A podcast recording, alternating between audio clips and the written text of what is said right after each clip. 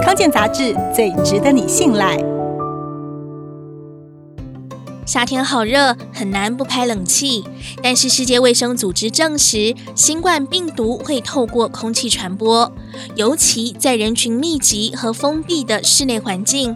那么，在冷气房里应该怎么防疫呢？首先，还是要增加空气对流。除了把一部分门窗打开，让新鲜空气进来，也可以装室内紫外线杀菌灯，以及使用空气清净机。尤其如果室内有人生病的话，清净机多少可以减少一点病毒量。再来，专家也建议，不妨在室内种植盆栽吧，也可以保持空气流通。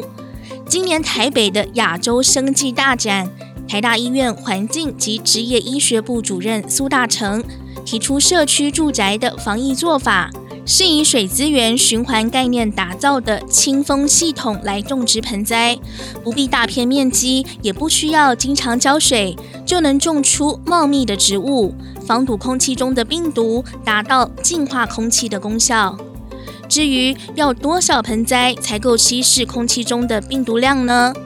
苏大成以自己家里种植的薄荷为例，以三寸薄荷植栽盆来计算，十盆为一组，每四坪大小的空间放一组就可以了。